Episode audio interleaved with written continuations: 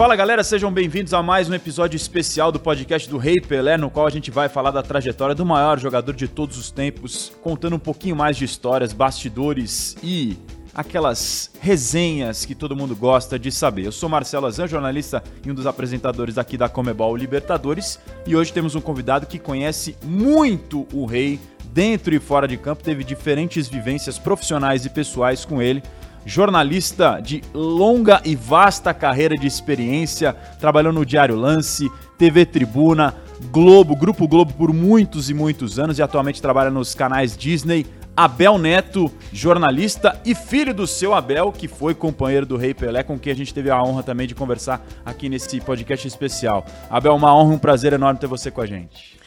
Prazer é meu, Azante, reencontrar, né? Trabalhamos juntos no, no, no Grupo Globo, tivemos uh, ótimas vivências, experiências. Prazer estar aqui nesse podcast da Comebol para falar do Rei Pelé. Sempre muito bom, né?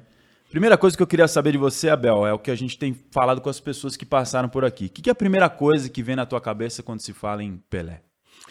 Primeira coisa que vem na minha cabeça é arte. Arte e gols. Porque o Pelé acho que é o maior representante do futebol arte, o atleta do século e o maior goleador da história, né?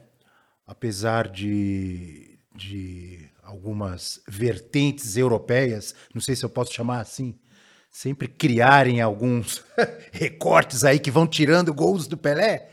Para mim, ele ainda fez quase 1.300 gols, né? Acho que ninguém vai tirar isso dele. Desde gols contra equipes pequenas, equipes grandes, brasileiras, gringas, jogo de campeonato paulista, um outro jogo, como o pessoal gosta de dizer, do Exército, mas fez golaço em final de Copa do Mundo, fez golaço em Libertadores, fez golaço em Mundial, deu show para tudo que é lado. Então, eu não.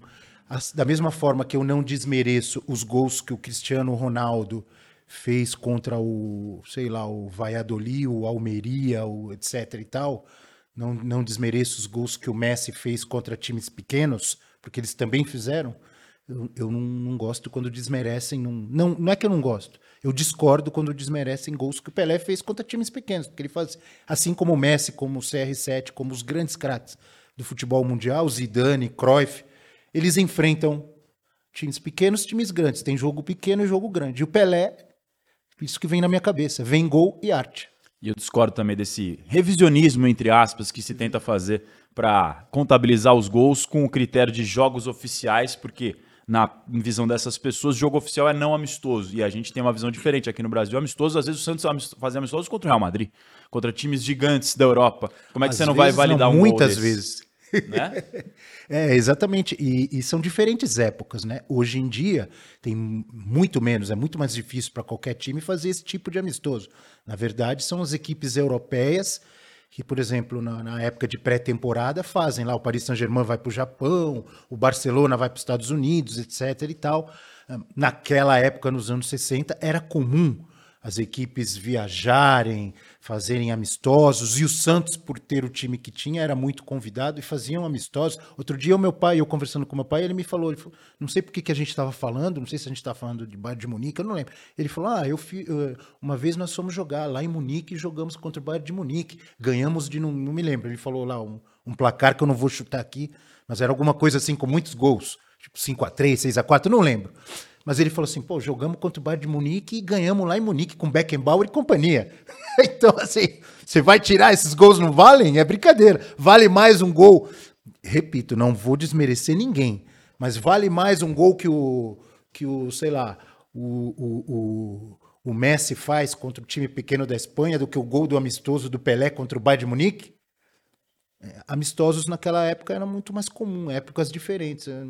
Não tem como você não validar esses gols, na minha opinião. Adversários de muito maior peso, e até se pegar no próprio contexto do Rei, embora naquela época o campeonato estadual e o paulista fossem muito mais valorizados e tivessem uma representatividade muito maior, o que, que é mais legal, mais impactante? Fazer um gol no Real Madrid, no Bayern de Munique? Ou num time do interior no campeonato estadual. Mas essa é uma discussão muito boa, não é o foco principal do nosso podcast aqui. Antes de entrar de cabeça na Comebol Libertadores e nas conquistas que o Pelé ajudou e muito foi protagonista a ajudar o Peixe a conquistar na década de 60, Abel, queria falar um pouco mais sobre esse detalhe que você já levantou desses papos que você teve com teu pai. É, a tua relação com o Pelé, quando você era criança, adolescente, que, quais são as primeiras imagens que você lembra do rei do futebol? Seja de ser só um admirador, um fã, e depois de talvez ter uma proximidade um pouco maior. A proximidade que eu comecei a ter de eu conversar e me lembrar foi quando eu comecei a trabalhar como jornalista. Uh, exatamente quando eu trabalhei no Lance, em 97, mas foi muito curta a minha passagem, oito meses. E depois na TV Tribuna, que é afiliada da TV Globo na Baixada Santista, que eu fiquei dois anos e meio praticamente. Ali, muito contato. Muitas vezes entrevistei o Pelé, peguei uma época em que o Pelé era coordenador das categorias de base do Santos.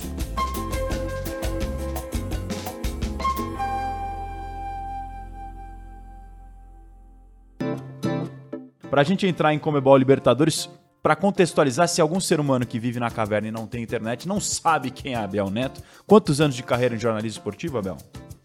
Ah, acho que por volta de 25 deve ser, né? Comecei em 97, não é isso? 2017 é. 25 anos. 25 anos de jornalismo esportivo. Talvez você que esteja nos escutando agora tenha isso de vida, talvez nem tenha chegado ainda. O homem já tem de carreira de jornalismo esportivo, é uma grande grife do nosso jornalismo esportivo nacional, sem dúvida nenhuma. Abel Santos, lá na década de 60, é o time, o primeiro brasileiro campeão da Comebol Libertadores. Naquela época, a primeira conquista em 62, o Brasil já chegando. O Pelé já tinha arrebentado em 58 na Copa do Mundo pela seleção brasileira, então ele já era o rei Pelé. Sim. Mas o Santos, embora em, a nível nacional já tivesse uma grande marca, já fosse uma força, já fosse algo muito expoente no futebol brasileiro, ainda não tinha essa chancela continental. Queria que você falasse um pouquinho daquela década de 60 e a disputa da Comebol Libertadores de 62. É, obviamente que é muito mar... foi muito marcante na época, eu não era nascido, eu nasci em 1970, mas obviamente que já, já li, já vi vídeos, enfim, uh, estudei um pouco da história do Santos e de vários outros times, e essa história é marcante para todo mundo que acompanha o futebol brasileiro, porque foi o primeiro time a ganhar uma Libertadores, ganhou duas seguidas. E, e a primeira, de 1962, não só por ser o primeiro brasileiro, muito marcante porque pega um Penharol na final, que era o, atu, era o atual campeão, não lembro se era bicampeão, bicampeão né? Então o Penharol ganhou em 60 e 61. E o Santos chega naquela final e, e, e é histórico porque foram três jogos, né? O Santos ganha o jogo em, em Montevidéu, perde na Vila Belmiro, o Pelé machucado, fora, né? E aí o Pelé, se eu não estiver enganado, pode ser que eu me engane, mas ele volta no jogo lá da. O terceiro jogo de desempate. desempate em Buenos Aires. E aí, quem não teve a oportunidade de ver o vídeo, os gols, os dois gols que o Pelé faz naquele jogo contra o Penharol, que o Santos ganha de 3 a 0, né? É, são gols espetaculares. O último gol, um gol que ele mata, no, mata no, a bola no peito, faz um golaço numa final de Libertadores contra o atual bicampeão, né? É como se no ano de 2022 alguém de um time que nunca ganhou a Libertadores enfrentasse o atual bicampeão Palmeiras e acabasse com o Palmeiras fazendo dois golaços numa final por 3 a 0. Guardadas as proporções, foi isso que aconteceu, né? Ele faz, faz um gol de fora da área e o outro gol que ele mata no peito. Mas realmente é uma. Essas duas Libertadores que o Santos conquistou são muito marcantes. E, e a de 63 contra o Boca Juniors também chama muita atenção, porque pelo regulamento da época, o Santos ele já, desculpa, ele já entrou direto na semifinal, não é isso? Exato, contra o Botafogo. Contra o Botafogo. E eu já vi, inclusive, colegas de imprensa, outras pessoas, é, de alguma forma querendo diminuir a conquista. Ah, mas já entrou na semifinal. Era o regulamento da época. E outra, ele só entrou na semifinal porque ele era o atual campeão, né? Ah, mas era, tão, era muito fácil. Se fosse tão fácil, era tão fácil, por que, que os outros times também não ganharam, né? Naquela época. Quem ganhou era o time que era melhor, o regulamento era aquele, né? Ah, mas, por exemplo, em 63, ele só disputou, sei lá, quatro jogos para ser campeão. Ah, era muito mais fácil. O, os primeiros dois jogos foram simplesmente contra um time que era a base da seleção campeã do mundo, o Botafogo. Né? Será que é mais difícil enfrentar o Botafogo de 63 do que enfrentar o Oriente Petroleiro? Eu tenho minhas dúvidas. Né? Ah, atualmente são 12. E veja bem, de forma nenhuma eu vou uh, uh, diminuir, tirar a importância de nenhum título atual. Quem enfrenta o Oriente Peito, por exemplo, o atual bicampeão Palmeiras, tem muitos méritos. E fazendo 8 a 0 4 a 0 Fazendo 8, 9, 5, 6. Merecidíssimos todos os títulos. A minha opinião, tá? Atuais, como aqueles daquela época. Porque além de passar por um Botafogo histórico, que tinha craques, que hoje seriam craques, que jogariam no Real Madrid, no Bayern de Munique, etc., como o Santos também tinha, ele pega um Boca Juniors, né? E aí, repito, quem não teve oportunidade de ver, vai lá e coloque lá os vídeos e veja o que o Pelé apanha naquela final contra o Boca Juniors na Bomboneira.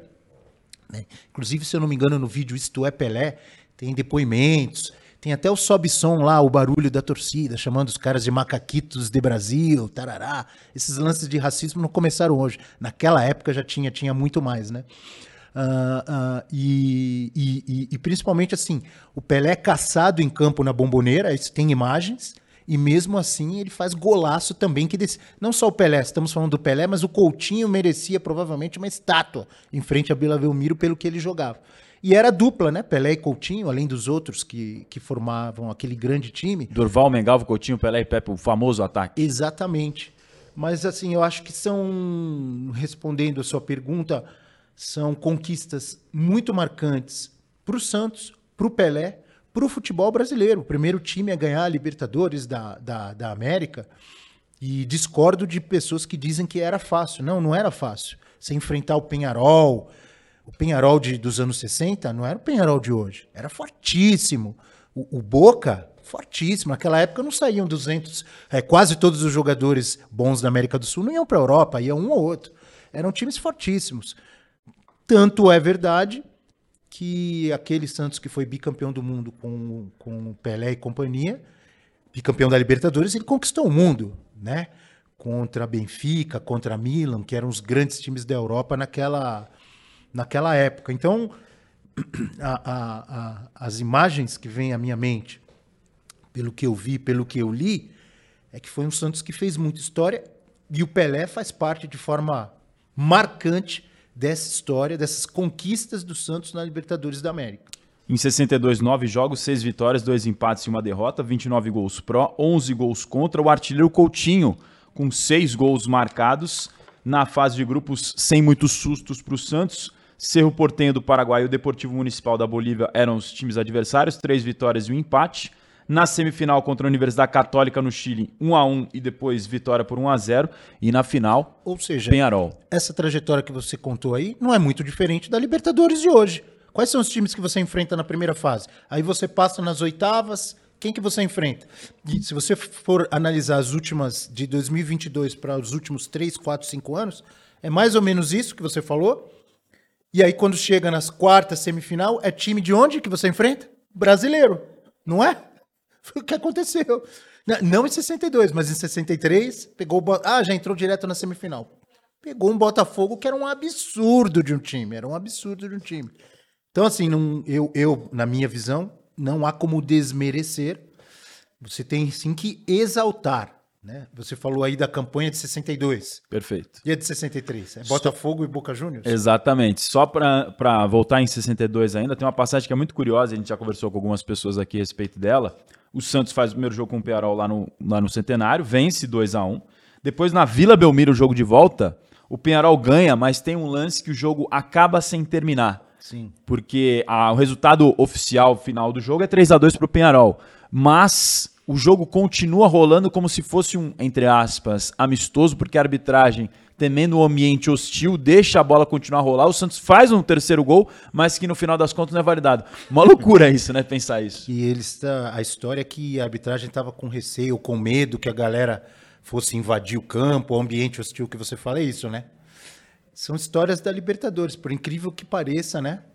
Histórias da Libertadores, e aí foi esse jogo que terminou com vitória do Penharol, que provoca o terceiro jogo num campo, entre aspas, neutro. Entre aspas, não, neutro, que foi Buenos Aires, né? Monumental de Nunes. Monumental de Nunes. Casa do River Plate. Onde o Santos ganha por 3 a 0 com dois gols, dois golaços do Pelé.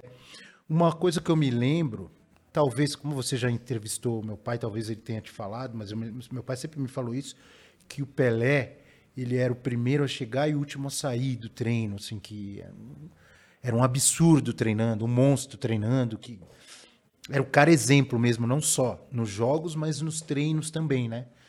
E que quando a bola chegava para o Pelé, normalmente ele já tinha duas ou três jogadas na cabeça, que você tinha que acompanhar aquela inteligência dele.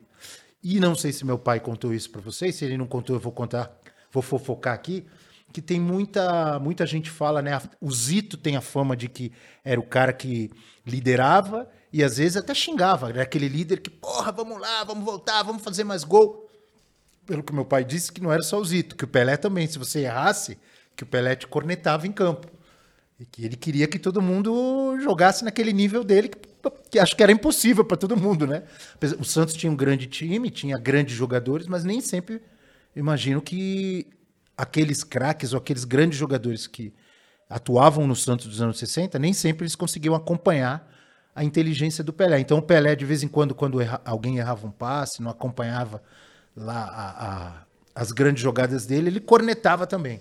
O Mengalvio contou pra gente que era muito difícil acompanhar o QI, a inteligência do Pelé para fazer as jogadas, porque ele queria que todo mundo o acompanhasse, mas não era todo mundo que tinha aquela agilidade de raciocínio. Só para ilustrar esse comentário do Abel, para trazer o time base daquele Santos tão conhecido da década de 60, Gilmar, Lima ou Carlos Alberto Torres, Mauro Calvé e Dalmo, Zito, que tem estátua na frente da Vila Belmiro, merecidamente o eterno capitão Zito, que inclusive dá nome à faixa do Santos de capitão, não é C, como todos os times, tem um Z em homenagem ao seu Zito. Zito, Mengalvio, ou Clodoaldo, Dorval, Coutinho, Pelé e Pepe ainda tinha Edu. Ou seja, a gente está falando de reservas que seriam titulares tranquilamente também ainda, né? O meu pai chegou no Santos em 65, ele já pega o fim da carreira do Pepe. E o Edu, ele. Pepe, segundo maior artilheiro da história do Santos. Exatamente. O, o Pepe disse que é o primeiro, né? Porque, porque o... ele é humano, né? Porque ele é humano, é o primeiro humano. Segundo o Pepe, o Pelé era um ET. então, meu pai chega em 65, vindo do América do Rio e o Edu em 66 vindo da base do Peixe. Então eram dois, pontos, dois grandes pontos, pontas esquerdas, né? Hoje em dia não se fala mais ponta direita, ponta esquerda, mas chegaram a jogar juntos, inclusive, se não me engano, em 69. O meu pai na ponta esquerda, o Abel, né? E o Edu na ponta direita. E quando você escutava essas histórias assim, você crescendo, e quando você começou a entender, poxa, meu pai jogou com Pelé, como é que foi para processar isso na tua cabeça? Você entendia? É, te dá um orgulho, né? Muito grande, porque acho que qualquer criança, filho, você se orgulha de ver seu pai com, com grandes feitos, com sucesso. Então eu desde pequeno ouvindo aquilo, eu ficava orgulhoso e ficava feliz também porque quando eu era pequeno eu ia nos jogos dos veteranos do Santos. Os veteranos do Santos naquela época, que era década de 80, na minha adolescência, eles iam jogar muito no interior de São Paulo, os ex-jogadores. E, e, iam de ônibus. Então eu ia no ônibus junto com meu pai e ia, ia o Pepe, Mengalvio. Oh, sensacional. Vários daqueles jogadores, eles Você ficavam ia... jogando baralho. Você ia ouvindo a resenha. E eu ouvindo a resenha dos caras. Eles, naquela época, não tinha internet, muito menos na época em, em que eles jogaram, anos 60, final dos anos 50, anos 60 os jogadores naquela época tinham muito hábito de jogar baralho, jogar carta. Jogavam cacheta, buraco, não sei o quê. E no ônibus, eles, já como veteranos do Santos, ficavam contando aquelas histórias, dando risada, brincando, bababá, e jogando baralho. Então, eu aquilo, para mim, assim, são lembranças boas que eu tenho da minha infância, acompanhando. O... Eu não vi o meu pai jogar, mas vi já como veteranos do Santos que eles faziam apresentações pelo interior de São Paulo. Fora as apresentações mundo afora, que o Santos era conhecido como o maior espetáculo da Terra, era assim anunciado o Santos quando chegava nos lugares para excursionar e por isso, inclusive, deixou de jogar Comebol Libertadores. Poderia ter sido, talvez, junto com o Independente, que é o rei de Copas da Argentina, o maior ganhador com sete, talvez o Santos poderia tivesse Sim. disputado mais edições, quem sabe poderia rivalizar com o time argentino, que é o maior campeão. Aquele time, como você também bem lembrou, Abel, chancela essa qualidade conquistando o Mundial em 62 contra o Benfica. E também tem histórias curiosas. O seu Pepe fala isso pra gente também, o seu José Macia, o grande Pepe, uma doce e gentileza de um ser humano muito, muito gostoso de ouvir contar histórias saborosas. O Santos vence o primeiro jogo, E assim como na Libertadores, na Comebol Libertadores, afinal, se tivesse uma vitória de cada lado, tem o terceiro jogo, jogo de desempate, como teve contra o Penharol no campo neutro. E conta-se a história que quando o Santos foi jogar no Estádio da Luz lá contra o Benfica, o pessoal já estava querendo vender ingresso para o terceiro jogo, Sim. confiando na, na vitória do time português, Abel. E, e, muita gente diz que foi a maior atuação do Pelé, que diz que aquele jogo contra o Benfica ele destruiu, né?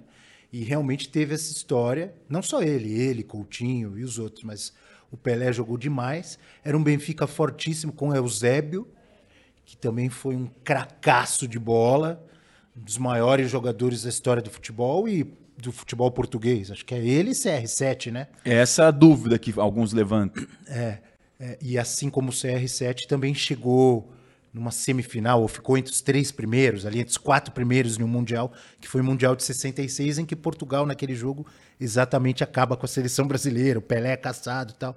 Mas para quem não sabe, para quem não tem ideia, a importância do Eusébio, você vai no estádio do Benfica, lá em Lisboa, em frente ao estádio tem uma estátua do Eusébio. Né? E realmente ficou marcado Exatamente isso que você contou do Benfica já dava como certa a vitória, jogando em casa, em Lisboa, no seu estádio, e já começavam a vender ou a pensar nos ingressos para o terceiro jogo, e o Santos vai lá 5 a 2 né?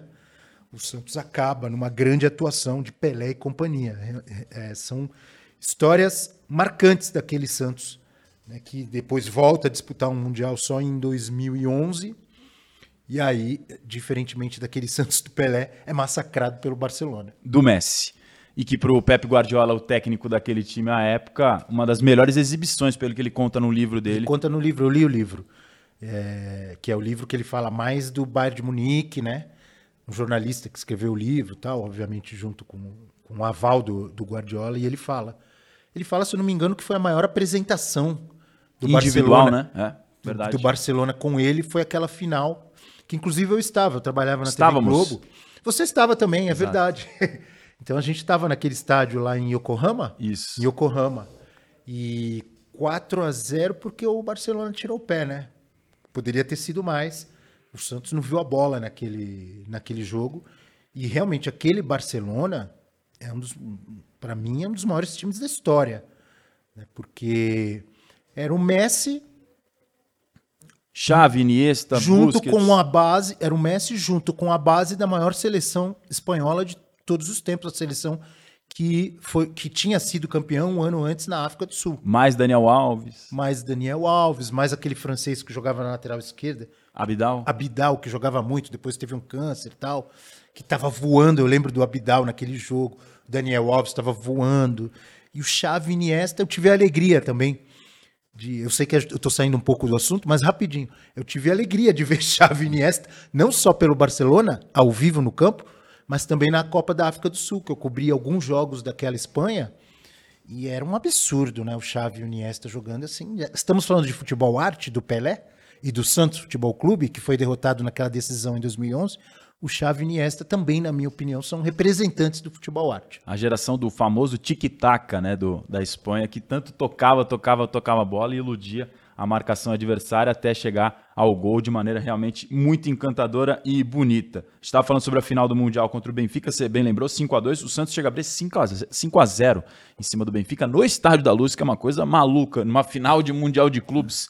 Pelé fazendo três gols, Coutinho mais um e o Pepe também fechando a conta para os gols do Santos. Em 63 a gente já passou por cima, mas é bom frisar, né? Botafogo na semifinal, o Santos entra na semifinal por ter sido campeão da competição na edição anterior. Pega o Botafogo na semifinal e o Boca Juniors na decisão. Ou seja, chancela de adversário de alto nível sobrando, né? O pessoal às vezes gosta de medir a conquista pelos adversários, pelos rivais que você teve.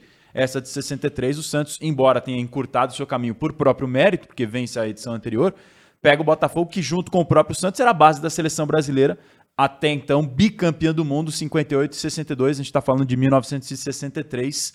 Faz o primeiro jogo, depois consegue também vencer o Botafogo na semifinal, Abel. E aquele aquele Botafogo juntando com o Santos de 60 uh, 63, né? Juntando os dois times, tinha 11 jogadores que foram campeões, campeões do mundo com a seleção brasileira em 1962. Eu não lembro da escalação do Botafogo, mas que jogaram no Botafogo naquela época tinha Didi, Amarildo, Zagallo, Garrincha. Garrincha, era um absurdo, né? E, e realmente foram jogos marcantes, né? Foram jogos marcantes com o Santos ganhando em São Paulo, perdendo lá. 1 a 1 em São Paulo e depois 4 a 0 pro, pro Santos no Rio, na volta, para conseguir a vaga na, na decisão da final da Comebol Libertadores contra um Botafogo que, curioso, né? Se em 62 o Santos escolhe mandar o jogo na Vila Belmiro, em 63, já tão famoso, o Santos joga comandante no Maracanã, né? Tanto contra o Boca Juniors também da mesma maneira. Já era um time que já era do Brasil inteiro, praticamente. E, e o que me chama a atenção, inclusive nos, no, nos programas lá no, no Futebol 360, é o programa que eu comento e apresento na ESPN, a gente fala muito sobre, sobre o, a influência que a torcida faz no jogo. Ah, o Flamengo no Maracanã, o Santos na Vila Belmiro, etc, etc. O, o, Boca Juniors, os times argentinos jogando em casa. E uma coisa que eu sempre ouvi do meu pai, provavelmente meu pai influenciado por ter jogado naquele Santos, meu pai às vezes exagera, brincando, mas ele fala: o que, que muda jogar fora? O gramado muda de cor, a bola é quadrada. É óbvio que ele exagera, ele brinca um pouco, mas eu não tiro tanto a razão dele, né, tirando o exagero. É óbvio que a torcida ela tem poder de influenciar, de estimular o time da casa. Muitas vezes o fator casa ele realmente faz diferença. Mas quando o time é bom, quando o time é bom, ele joga bem em casa e joga fora. E eu argumento, a gente discute muito isso e são discussões muito gostosas, às vezes mais quentes, né? Mas eu, eu, eu coloco vários argumentos. Os próprios times argentinos, que foram adversários daquele Santos do Pelé, e quantas vezes o Pelé jogou, o Santos jogou, e são adversários dos brasileiros até hoje. Se você pega a história do Boca Juniors, os grandes times do Boca, que todo mundo sempre fala, ah, bomboneira, bomboneira. Não, os grandes times do Boca são fortíssimos na bomboneira e fortíssimos fora. Os argentinos, mesmo eles não têm medo de jogar fora. Se você for ver aquele time do Riquelme, do Tevez, etc, etc, os caras ganharam do Palmeiras jogando a final da Libertadores jogando no Morumbi. Eles ganharam do Santos final da Libertadores jogando no Morumbi. Eles ganharam do Grêmio jogando final da Libertadores jogando no Olímpico. E River Plate também. E, tô, e eu, nesses meus 25 anos de jornalismo esportivo, cansei de ver. Eu tô falando isso para voltar ao Santos, tá? Eu cansei de ver grandes times, obviamente, ganhando títulos ou se salvando do rebaixamento com a ajuda da torcida e com o fator casa. Não vou discutir isso, isso acontece. Mas já vi grandes times serem rebaixados, com seus estádios e suas grandes torcidas ocorrerem risco de rebaixamento. Quando, então eu quero chegar onde? Quando o Santos tem, minha, minha opinião, eu sei que muita gente discorda. Quando o Santos tem um time bom, ele joga bem na Vila Belmiro. Óbvio que a torcida influencia, calde, os adversários falam, falam isso, mas o Santos, já que estamos falando do Pelé, os grandes títulos do Santos, o Santos ganhou Portugal, no Maracanã, em Lisboa. Não estou falando só do Santos do Pelé, não. Ganhou em 2002 no Morumbi, ganhou em 2004 com a Vila Belmiro interditada, jogando em Ribeirão Preto, em Presidente Prudente. 2011 tá no Pacaembu. No Pacaembu. E eu estou falando do Santos, posso falar de, de, de, posso falar do, do Grêmio, que foi campeão brasileiro em 81, ganhando no Morumbi com o golaço do Baltazar, do Flamengo, do Corinthians. De, o Corinthians quando foi campeão da Libertadores no seu único título, ele foi lá na, na bomboneira e não perdeu. Então, voltando ao peixe, por que, que eu estou falando do, e do Pelé? Aquele time do Santos, ele não tinha medo de local. Não tinha estádio. Não tinha estádio. Ele foi lá e ganhou do Milan no Maracanã. Ele foi lá na, no estádio da Luiz em Lisboa e deu show. Ele foi na bomboneira lotada e deu show. E ganhava, obviamente, na Vila Belmiro, no Pacaembu, no Morumbi. Ah, você está dizendo, senhor Abel Neto, que torcida não influencia, que o fator, que o fator casa não faz diferença? Faz. Claro que faz. Eu só acho que às vezes as pessoas exageram. E talvez o Santos do Pelé seja um exemplo disso. Em 63, na decisão batendo justamente o Boca Juniors, depois de bater no Maracanã por 3 a 2 dois gols do Coutinho e do Lima, na volta na Bomboneira, a tão temida e mística Bomboneira que começa lá desde lá atrás essa história do Boca contra brasileiros, Por muito tempo, essa vitória do Santos na decisão de 63, 2 a 1 para cima do Boca dentro da Bomboneira, era como a referência de vitória de times brasileiros na história da Comembol, na Comembol Libertadores contra o Boca, nesse estádio que sempre foi um, um, território tão hostil, tão temido. Tinha uma aura por volta da Bomboneira. Quando se falava em Bomboneira, ah, o brasileiro que ganhava foi o Santos na final de 63. Isso mudou ao longo dos últimos anos, mas ah. dá a dimensão do tamanho do feito daquele time do sim, Rei Pelé, né? Sim, porque exatamente, ganhou de um Boca Juniors, jogando na, na bomboneira lutada, o que sempre foi... Ah, você está se contradizendo, senhor Abel Neto. Não, sempre foi difícil ganhar do Boca Juniors quando o Boca Juniors tinha bom time. Na bomboneira, mais ainda, com aquele timaço que o Boca já teve várias vezes. E o Boca saindo na frente no placar contra o Santos. Exatamente. Agora, o Boca Juniors com o time ruim, Vai todo mundo lá e, e ganha, empata, elimina. O próprio Santos, quando chegou na final em 2020, eliminou o Boca, né? O, o, o, Corinthians, em 2022, eliminou o Boca. Foi lá, empatou os dois jogos 0 a 0 Mas o Boca, quando tem time ruim, amigo, é bomboneiro ou fora. E quando tem time bom, isso que eu, é esse o meu argumento. Eles são muito fortes na bomboneira. Mas fora da bomboneira, eles também são fortes. Boca Juniors abriu o placar naquela decisão com o San Filipe, depois o Santos empatou e virou com gols do Coutinho e do Pelé. Sempre tem a marca do rei nas grandes conquistas do Santos. Aquele esquadrão gigantesco que mudou definitivamente a história do Santos, que dá para dizer, se tem a história do antes de Cristo e depois de Cristo, na história do Santos tem o antes, antes do Pelé e depois do Pelé. Até inclusive tem rankings, artilheiros, maior artilheiros da era pós-Pelé no Santos tem realmente essa, esse divisor de águas. Aquele time ganhou bicampeão mundial Interclubes 62-63, bicampeão da Comebol Libertadores 62-63, Supercopa Sul-Americana, campeão da Recopa Mundial, pentacampeão da Taça Brasil, que agora recentemente já foi equivalente, é, contextualizando para a galera, a CBF já equivaleu esses títulos ao Campeonato Brasileiro, porque era o Campeonato era Nacional o campeonato, da competição. Era o Campeonato Nacional da época. Né? Exatamente, junto com o torneio Roberto Gomes Pedrosa, Rio-São Paulo, que tinha outro peso naquela época, já foi extinto o torneio entre times do, de São Paulo e do Rio de Janeiro, três conquistas de Rio São Paulo e octacampeão paulista, 23 títulos em uma década. É muita taça, deve ter doído o ombro do rei de tanto levantar troféu, hein, Abel? O rei, do Zito, que era o capitão, né? É, e o Coutinho, que dupla que faziam Pelé e Coutinho, né? E o Coutinho disse uma vez que. que porque muita, muitas vezes, muitas pessoas às vezes confundiam os dois, né?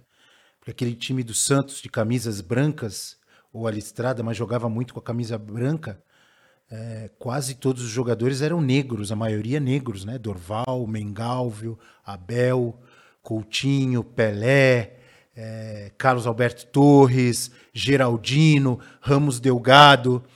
É, e a dupla que fazia sucesso, Pelé e Coutinho, Coutinho falava às vezes brincando, falava, pô, quando perdia gol era o Coutinho, quando fazia golaço era o Pelé. Porque às vezes houve algumas ocasiões em que o Coutinho era o autor do gol e as pessoas confundiam achando que tinha sido o Pelé, né? Mas eles realmente fizeram uma, uma dupla espetacular, o Coutinho já falou isso, o Pelé também várias vezes. E as pessoas que viram, que acompanharam aquele Santos, né? É, inclusive, até hoje, muitas vezes quando surge uma dupla né? As pessoas falam, pô, é que nem, é que nem Pelé e Coutinho, né? Tipo, Iniesta, pô, que entrosamento, que dupla, é que nem Pelé e Coutinho, Gabigol e Bruno Henrique. Enfim, até hoje virou assim meio que uma marca, né? Como o Pelé também virou uma marca, o Milton Neves fala muito disso, e é verdade. Quando o cara, por exemplo, ah, o Michael Jordan, o Michael Jordan foi o Pelé do basquete, né? O Tiger Woods, ah, o Tiger Woods é o Pelé do golfe, tem muito disso, né? O Mike Tyson é o Pelé do, do pugilismo, isso é muito, muito legal. Acabou virando uma marca, assim, o cara, o cara que é um monstro em certa modalidade, né? Inclusive, esses dias eu estava assistindo lá atletismo, o salto com vara, o Thiago Braz, que foi campeão, o pessoal estava falando do... Ah, as marcas, até hoje, marcas históricas são do Sergei Búbica, que foi o quê? O Pelé do salto com vara. é, é, sensacional isso, né? Então, realmente, Pelé e Coutinho é uma dupla que marcou o futebol, assim como a gente fala o Pelé do basquete, o Pelé não sei o quê. Até hoje, quando surge uma grande dupla, você fala, ah, esses caras jogam que nem, é uma dupla que nem Pelé e Coutinho. Que eles ficaram famosos também pela tabelinha. É uma coisa que eu acho que no futebol de hoje a gente não vê tanto. A tabelinha. Atacantes que tabelam, né? E não só na década de 60 com, com, com eles, mas 70, 80, vimos vários times, mas eu acho que quem, quem começou com essa marca das grandes tabelinhas provavelmente foi essa dupla, Pelé e Coutinho. As tabelas, né? A tabelinha, é muito legal quando você vê isso hoje em dia. Mas eles começaram com essa, esse tipo de jogada, se eu não estiver enganado. Como eu disse, eu não era, eu não era vivo ainda. Eu nasci em 70. Mas pelo que a gente ouve falar, eles, se não foram os dois que começaram, eles imortalizaram, marcaram a época com as grandes tabelinhas. Famoso 1-2 na pelada, né? Toque e me voe, como diziam os argentinos. Toca e recebe de volta, realmente é uma dupla que marcou muita história e vira quase sinônimo e sobrenome um do outro. Pelé e Coutinho, Pelé e Coutinho.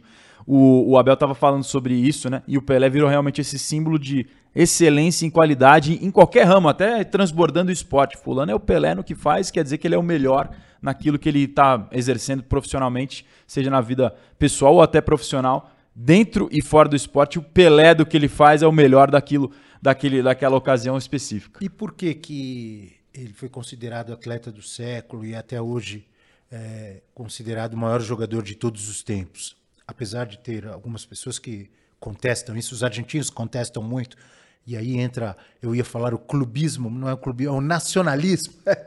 Obviamente, o Maradona foi um jogador espetacular. Por que o Pelé? Porque o Pelé chutava muito bem de direita, chutava muito bem de esquerda, fazia gol de, né, com o pé direito e com o pé esquerdo, era ambidestro. Fazia gols de cabeça, tinha um porte atlético absurdo, né? era forte, era rápido, boa impulsão, bom no jogo aéreo, então era um atleta completo. Por isso que foi, foi eleito atleta do século, porque ele era completo. Ah, mas o Maradona, o Maradona foi um gênio, era uma delícia ver o, o Maradona jogar. Ajudou a Argentina, chegou em duas finais, uma delas ganhou e foi espetacular aquela Copa de 86. Ele não era completo como o Pelé. Ele foi um gênio, claro que foi um gênio. Mas o Maradona, por exemplo, só jogava com a canhota.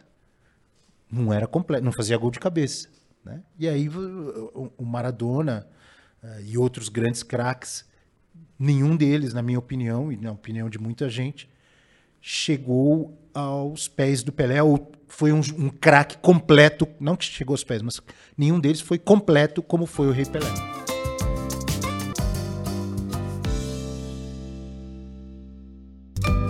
Abel, não poderia deixar de te perguntar, para fechar o nosso bate-papo, a gente conversou outro dia com o Marcelo Carvalho, que é diretor executivo do Observatório Racial de Discriminação no Futebol, sobre como o ícone do rei, a ascensão do negro na sociedade, numa época que a gente está vivendo até hoje, infelizmente, com essa lástima, se é que é o adjetivo para esse nojo que é racismo.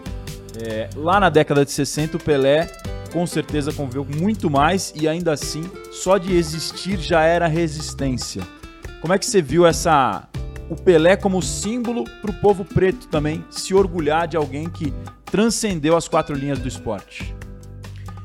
É óbvio que esse problema do racismo, que ele existe até hoje, ele existia já naquela época, né? É, o meu pai me, cont, me, contou várias histórias e mesmo as, é, sem ser essas que meu pai me contou, como eu disse, se você assistir o vídeo lá do Isto é Pelé, você vai ver lá a final contra o Boca Juniors na Bomboneira, os caras chamando do, os brasileiros, o time do Santos, que era que tinha vários negros, chamando os caras de macaquito, macaquito de Brasil e tal. E é óbvio que o Pelé, com a história dele como, como jogador de futebol, ele, ele, assim como Michael Jordan, como Mike Tyson, como Tiger Woods, grandes atletas da história, uh, ele já representa, ele já é um exemplo para o povo negro. É, mesmo assim, eu acho que é, é, é, muito pouco, assim, muito pouco que eu quero dizer. É, esse tipo de coisa foi muito importante, mas é muito pouco para mudar o que acontece, não só no esporte, na sociedade como um todo. O que acontece no esporte, em relação ao racismo, é um reflexo do que acontece. O esporte, ele, nesse aspecto, ele está ligado à sociedade. A mesma coisa que você vê em estádios de futebol, em outras modalidades, é o que você vê na rua, na sociedade, nos, nos hospitais, nas escolas, nas casas, nas famílias, nos shoppings, em todos os lugares. Né? Então, infelizmente, hum, é, esses grandes exemplos, como o Rei Pelé, eles ajudam, eles trazem orgulho, mas eles são muito pouco para mudar uma realidade que é muito dura e muito difícil. Para você mudar isso, eu não sei se os meus filhos ou os meus netos vão conseguir ver.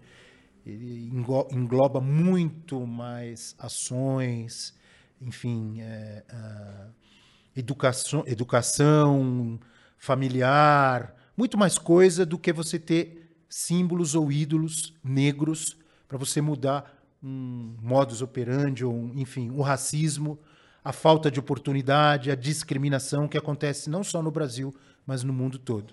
Algo que está muito enraizado no ser humano como sociedade. Acho que o Abel foi muito feliz nesse, nesse comentário, porque é algo que realmente, infelizmente, transcende muito o esporte e é realmente um reflexo da sociedade que no nosso país tende a negar o racismo que está aí escancarado e quanto mais você nega, você não resolve o problema, você só tenta jogar para debaixo do tapete e aí a coisa não evolui, né? É estrutural, né? Em resumo, não adianta você ter grandes ídolos negros se você não tiver oportunidades para o povo negro. Oportunidades de estudo, de educação, de trabalho, de, de entrar no mercado de trabalho. É, esse tipo de coisa tem que ser mudada na estrutura da sociedade. Por isso que existe o racismo estrutural.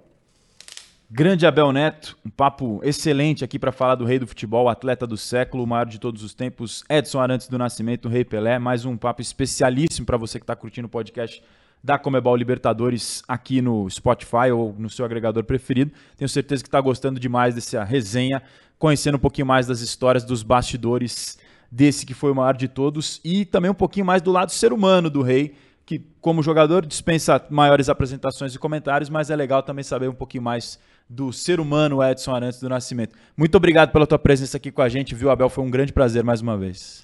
Prazer é meu, Razan, é, te reencontrar aqui na Comebol, uh, na, na TV, no podcast, nas redes da Comebol Libertadores e nesse podcast especial para falar do Rei. A gente gosta de resenha, de falar de futebol, então é sempre bom, né?